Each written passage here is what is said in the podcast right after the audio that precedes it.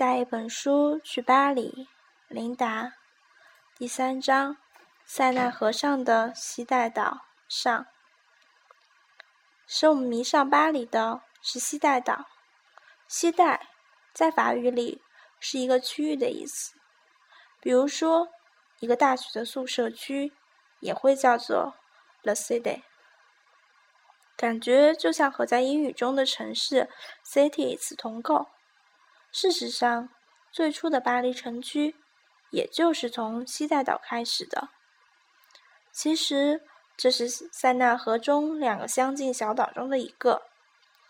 在西带岛近旁还有一个更小的岛屿——圣路易岛。两个小岛有一座小小的圣路易桥相连，非常精巧的镶嵌在塞纳河中。塞纳河是巴黎的幸运，它不宽也不窄，河水静静的、和缓的流淌。我自从知道巴黎由西带岛而起，脑子里就一直有一幅巴黎诞生的图画。那时的塞纳河两岸一定还是绿色的荒原，可是就在绿野之中，就在一片片野花之中。流过了西带河、塞纳河，河中的小岛就是出生的巴黎。石块垒起的住屋和小街，围绕着一个小小的教堂和它前面小小的广场。环绕着巴黎的是一泓清流的塞纳河。由于小岛的介入，河水在这一段变得湍急起来。河岸上是绚烂的野花。也许其中就有紫罗兰和薰衣草，绿色和紫色、粉色的眩云中，站着一棵藏于幽暗的古木。它们疏朗的、孤单的散落在塞纳河岸。冬天展示着忧伤和力度，夏天变得柔和与天真，就像一个个护卫婴儿巴黎的骑士。越远离河岸，它们的数量越多。在远处的天际，就茫茫苍苍的连成一片参天古森林了。今天的巴黎已经是一个大城市，可是西带岛依旧是它的中心。如此精巧的一个小岛，却有着九座桥，与两岸和圣路易岛相连，其中包括一座巴黎最古老的桥，它在西带岛的最西边。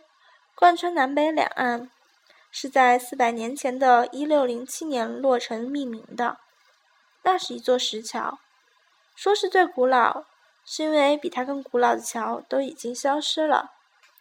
这从古桥的名字就可以猜到，直到今天，它还保持着当初由巴法国国王亨利四世的给它起的名字——新桥。和新桥相对的西带岛东端。紧挨着南岸，就是神话一般的巴黎圣母院了。和巴黎圣母院相隔塞纳河的大街，沿街一溜的咖啡馆。巴黎咖啡馆的位置总是室外的更多，也许是巴黎的街景太诱人，室外的座位总是一致的面对大街。在这里，就是面对巴黎圣母院了。这一段河道被西大岛挤得很窄。大街和圣母院的广场又在同一水平面上，所以坐在那里，感觉自己就坐在巴黎圣母院小广场的外围。塞纳河夏日气氛的隔开了广场上的游人和喧嚷，又没有将巴黎圣母院推得太远。难怪那里的咖啡馆几乎永远是接近满座的。可以说，我们来的正是时候。巴黎圣母院的立面。经历经长期清洗修整以后，刚刚拆除了脚手架，清洗干净的石墙面和石雕，就像是昨天刚刚完工一样。正因为如此，也可以说我们来的不是时候。近千年的历史感都随着黝黑色的岁月积尘一并洗去，要等它再一次出现让我们满意的岁月沧桑的颜色。也许还要等上一百年，可是我们对自己说，还是不要挑剔了。毕竟世界上只有一个巴姆巴黎圣母院。当然，巴黎圣母院是历史悠久的。一五九年，它在苏黎主教的委托下筹建；在一一六三年，被放下第一块基石。一场大规模的建造就在一个罗马神庙的遗址上开始，营造了营造过程绵绵历时两个世纪。它也是建造史上早期哥特式教堂的一个重要实例。无数中世纪建造书和手工艺家在其中倾注心血。它沉稳地在西带岛上屹立了近千年，自然还是一个历史见证。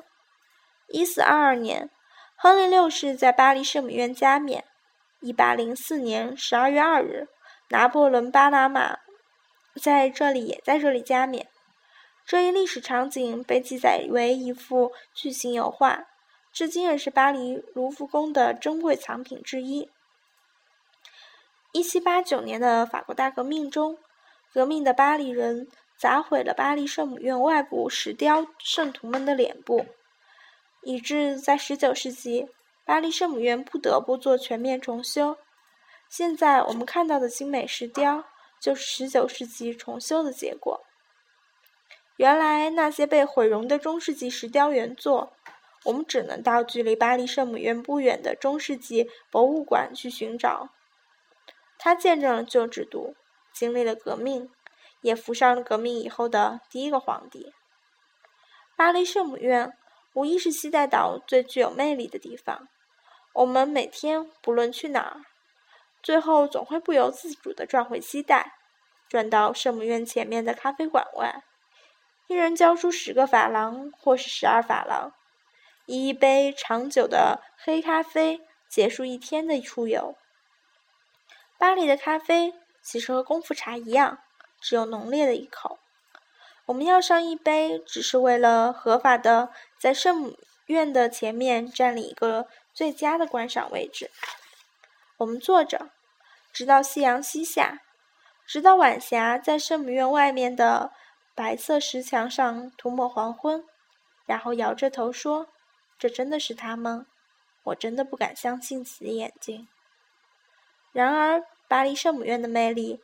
不仅来自于它年代悠久和它建筑史上的重要地位，也不仅来自于它异乎寻常的阅历，它至少有一半的魅力来自于一本同名小说。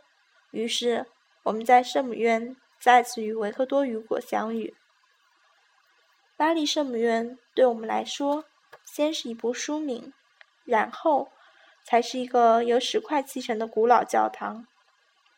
毫不夸张地说，许多人和我们一样被巴黎圣母院吸引，其中至少有一半的原因是因为读了雨果这部以圣母院为场景的小说，是雨果给这个石头建筑注入了灵魂和血液。我们坐在这里，没法不看到吉普赛姑娘艾斯梅拉达在圣母院的台阶前飘然而过。身后紧紧跟着那头智慧的山羊，我们没法不听见卡西莫多在钟楼敲响的钟声，钟声撞击着所有人的心灵，在夜色夜色中震荡。我们没法不感觉到月夜下神父那阴郁的身影，在圣母院的顶端裹挟着黑暗，一步步向前逼近。我们也没法不去想象。当年的雨果如何用手模拟着圣母院一块一块、一块块刻着“命”、隐隐刻着“命运”二字的石块，心里波澜壮阔地展开了不朽的颂扬人性的漫漫长卷。